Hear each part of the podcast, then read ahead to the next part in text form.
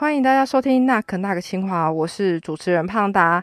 谈到二零二零到二零二一，全球最主要的议题就是 COVID-19 了。在这场疫情之下，凸显了生机产业的重要性，对于国家安全啊、经济发展、健康福祉跟环境有序都有非常密切的关系。尤其是面对全球性的传染病，我想大家应该都可以非常就是切身理解这个状况。那除了就是像台湾，它会把我们的病毒呃隔绝在境外，那另外一方面其实就是药物跟疫苗。的开发，更是战胜疫苗的呃关键点。那清华大学其实长期也在投入在生科啊、医科、医环、分子医学跟生物资讯等等的呃领域，那并有理工的加成。今天呢，我们请到一个，就是对我来说，其实是我目前看起来就是最能够代表清华大学以及清华大学跨领域精神的呃一环系朱利安老师。其实朱利安老师他超酷的，我觉得他超酷。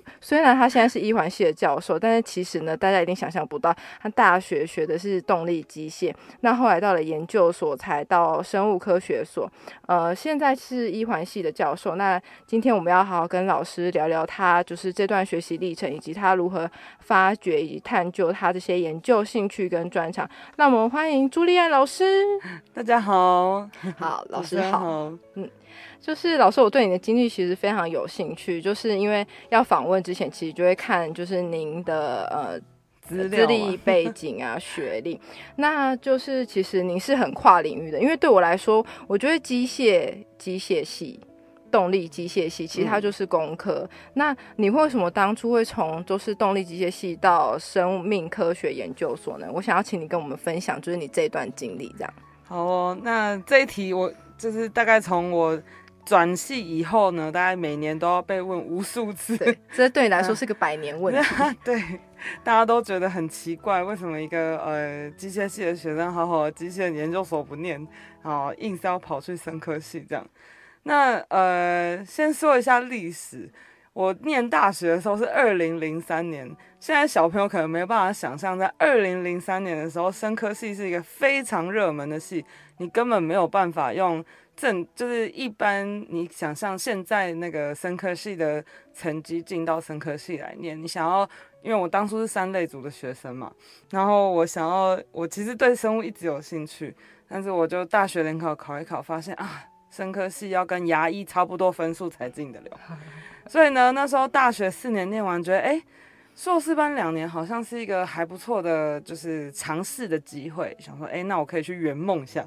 所以我就推甄推甄学校的呃呃生啊那时候就是生科院，它是五所连招嘛，嗯嗯，那其实那时候也没有说一定要去升技所还是哪个所，就想说啊，我先考了再说。那考完了之后呢，就是。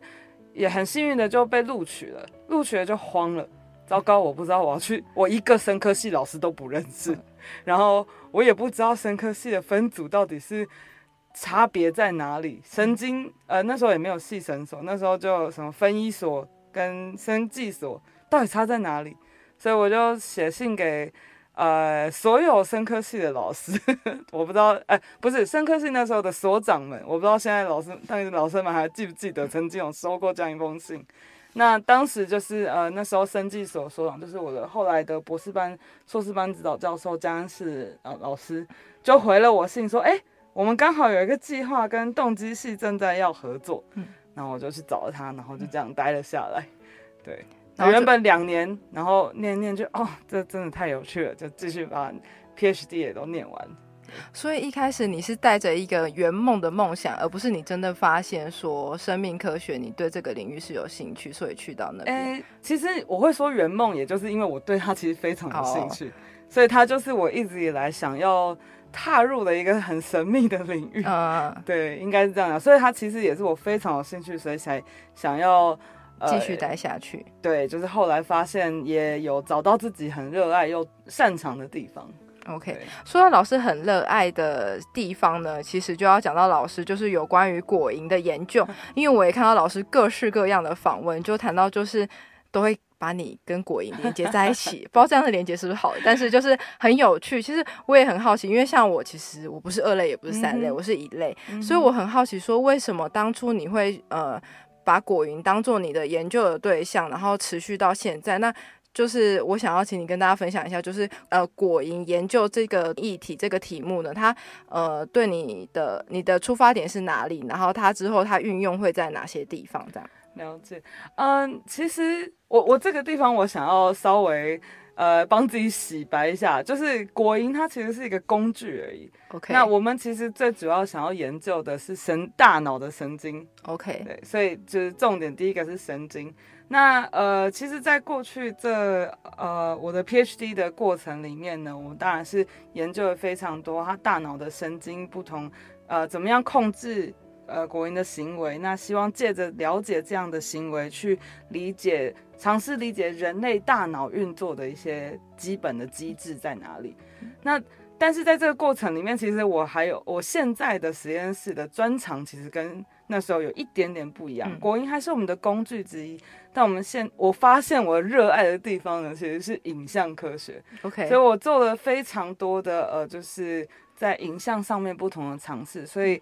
目前我的实验室大部分都在做呃显微镜的开发，然后以及各种呃就是跟显微镜相关的基因工具也好，或者是化学的工具也好，让我们可以看到大脑的变化，大脑在不同活动之后的变化，大脑在形成记忆之后的变化。对，那为什么用果蝇？其实用老鼠，大家都知道，实验动物有非常多种，用来做神经科学的动物有斑马鱼也可以啦，老鼠也可以，甚至很有钱的实验室就用星星做那个，也是有最近全球星星在缺，真的假的？就是大家都那个猴子跟猩猩就是要验那个就是疫苗的。OK OK，了解。对啊，那呃，但是果蝇它其实有一个非常好的优势，它的大脑呢非常的简单。但是再怎么简单，还是有十三万颗神经。OK，所以十三万颗神经，你就把它想象成一条有十三万条马路的城市。嗯，你要怎么在呃同时可以了解这十三万条马路互相之间车流是怎么呃就是 interaction 的？然后呢，呃，讯号是怎么从这个城市的一端到达另外一端？甚至这十三万条马路集合起来是怎么控制？比如说，呃，果蝇它跟我们都一样，它需要吃饭，它需要呃睡觉。那这些行为的控制所牵涉到的神经机制跟分子机制，你会非常惊讶的发现，有很多其实在人身上后来都也被找到。嗯嗯嗯，对，所以它是一个很便宜饲养，然后生长周期很快，脑袋相对简单，但是功能一样复杂的小生物。这听起来超级有趣。那我想要问一下，就是。所以果蝇的来源就是你们会有购买果蝇，那你们会养育果蝇吗？会啊，会啊，就是从幼虫就开始养育吗？还是就是来就是成虫？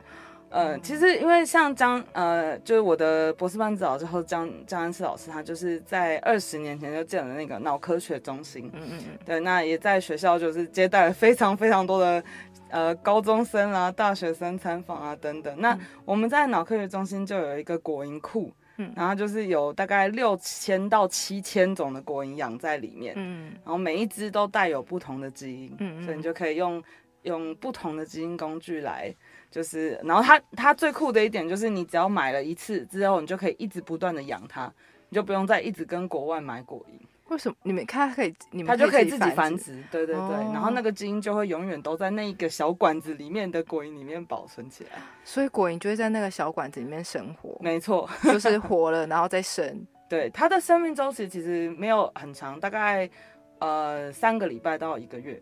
所以就会到下一个 generation。OK，真的很有趣。如果大家对于就是脑科学中心的资讯有想要了解的话，我们也会放在我们资讯栏里面哦。OK，好，那其实就是作为一个科学青年科学家，其实老师就是刚。呃，其实毕业也不久，然后刚当教授也才一年多。呃，其实我想要请老师跟我们分享说，现在刚好也是个人申请的时间，所以其实很多高中生其实正在要开始探索或是开始了解，呃，他想要未来可能想要念的领域。那其实对于这一群正在探索以及或许他现在已经在大学或研究所的学生来说，因为其实老师离学生还是很接近，所以你可能。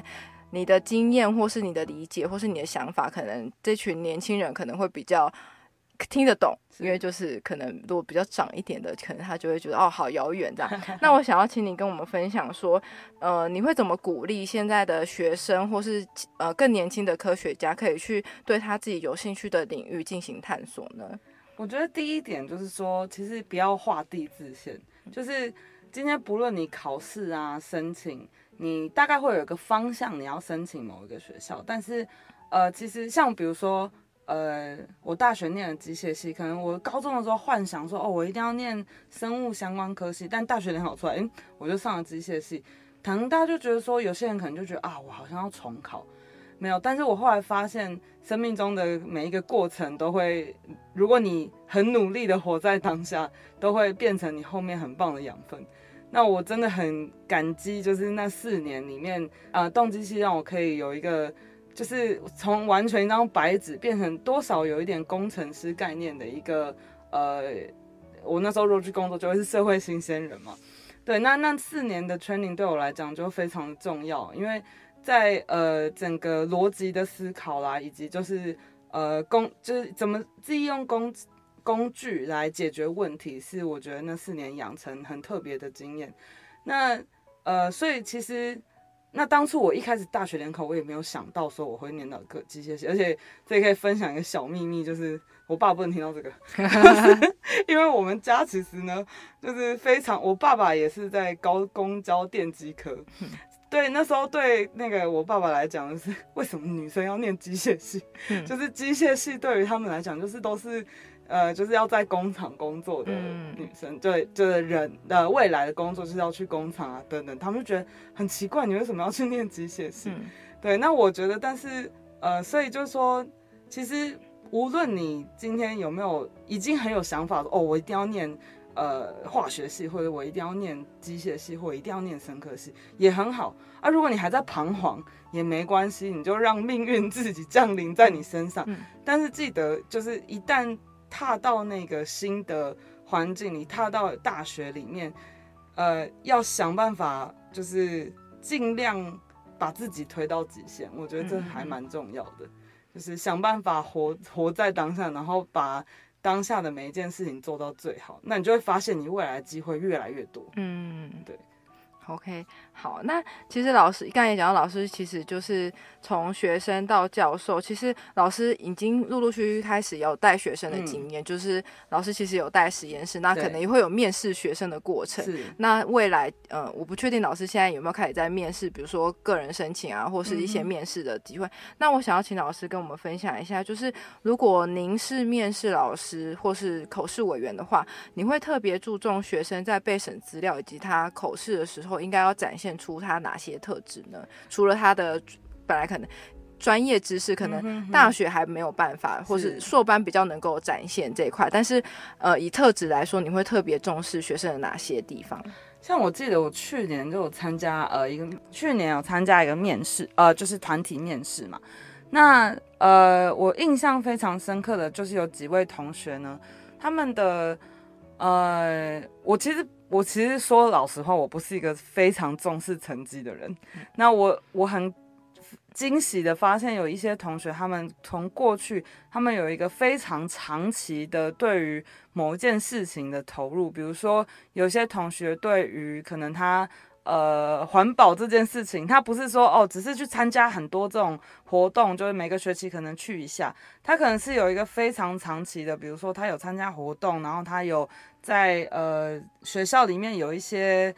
科展也好，或者是一些课堂的讨论，都会围绕着同一件事情在呃去深耕这样子的研究。那我我当然知道，这不是每一个人都很小的时候就有。呃，就是有就会发现你对什么都很有，但是毅力这件事情就会在上面表现出来。那我觉得现在小孩也，现在小朋友其实蛮可怜的，因为家长都会觉得哦，天哪，你们就是要比那个那个什么多元多元多元那个呃，要比备审资料看谁比较厚，那个弹药要源源不绝送，所以就会逼大家去参加很多其就是各式各样的活动啊等等。但是其实有时候反而会把自己。就是呃，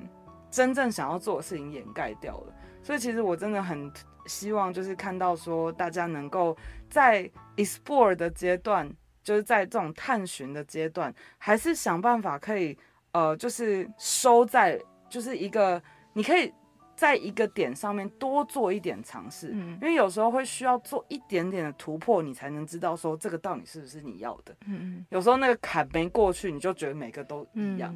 对，所以这个是我蛮想要看到，就是大家可以呃发挥在你的备审资料啊，或者是你的口试当中展现出来的一个呃一个应该说态度吧。嗯，对，OK。其实老师刚才讲到一点，其实也是其他老师可能也会也会重视。其实我觉得大家现在，因为大家的备审资料真的是很多元，然后大家就会说，也要大家也会想说，好像我应该要把我的备审资料，就是志工经验超多，比赛经验超多。你们不会，他们不会相信有每一个人的都是这样。对，其实老师他更在 乎的是你长期投入了某一个领域或某一个研究，或是你对于你某个有兴趣的东西，你长期的去关注它，不论是。老师刚才有讲的环保议题，或是就算你是喜欢一个音乐也可以，音乐啊，或文化，或是你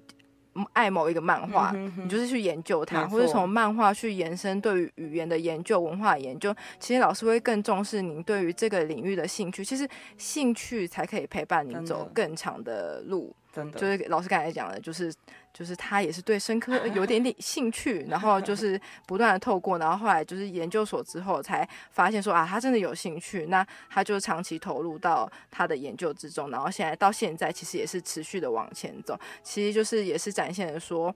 呃，其实你不会知道说你的兴趣会带你到哪里，但是其实兴趣是会拓展你的视野。我觉得兴趣也是一个支持你的很大的动力来源。对，就是所谓的兴趣是什么？就是做会让你快乐的事情。对，你如果觉得全世界只有打电动能够让你最快乐，也没有不行哦。但是，请你打到就是你知道可以出国要过那个坎。对，就是他有时候不是只是 lay back，就是有有一些是有一些兴趣是你呃就是课余之间那种出去玩的。但我讲的是就是可以让你变成是。你可以做到世界第一，你就把它想象成这个东西，我很有兴趣，我要做到世界第一。那这样子，你有这个雄心壮志，你做什么都会成功。没错，就是投入这件事真的很重要。那其实也会跟大家讲说，大家不要让自己有所局限。就是就像因为高中现在大家可能就觉得学科能力要好才是唯一，但是其实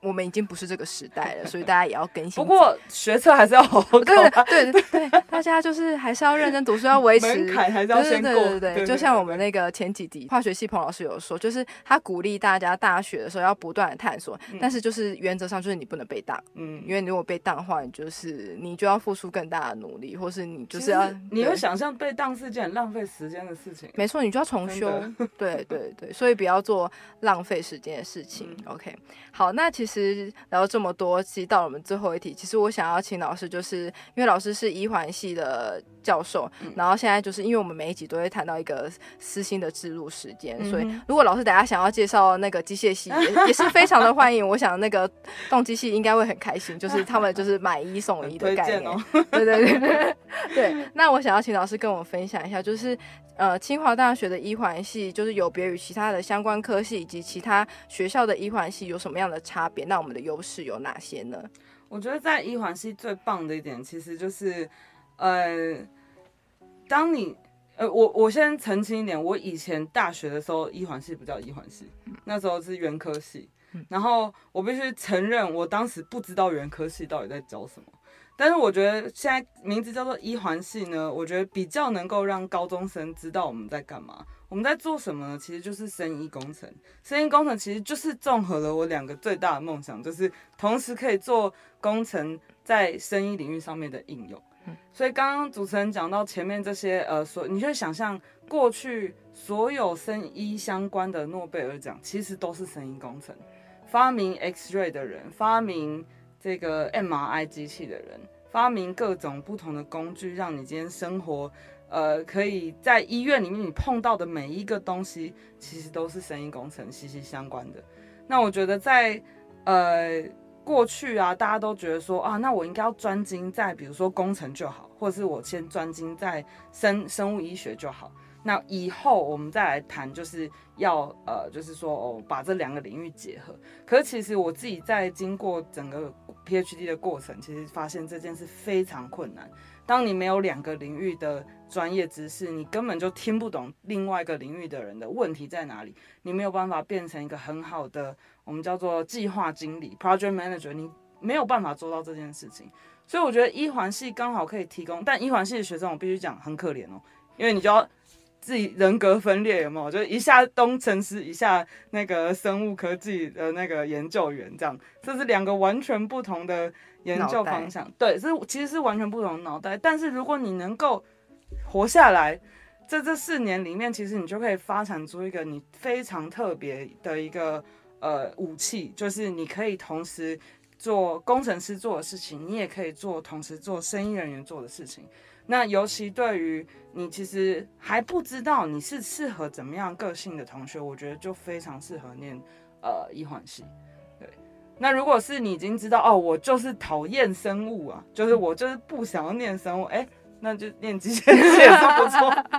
我真的很多以前大学同学就是真的讨厌生物到极点，他们就是不想要念任何跟就是会动的东西有关的。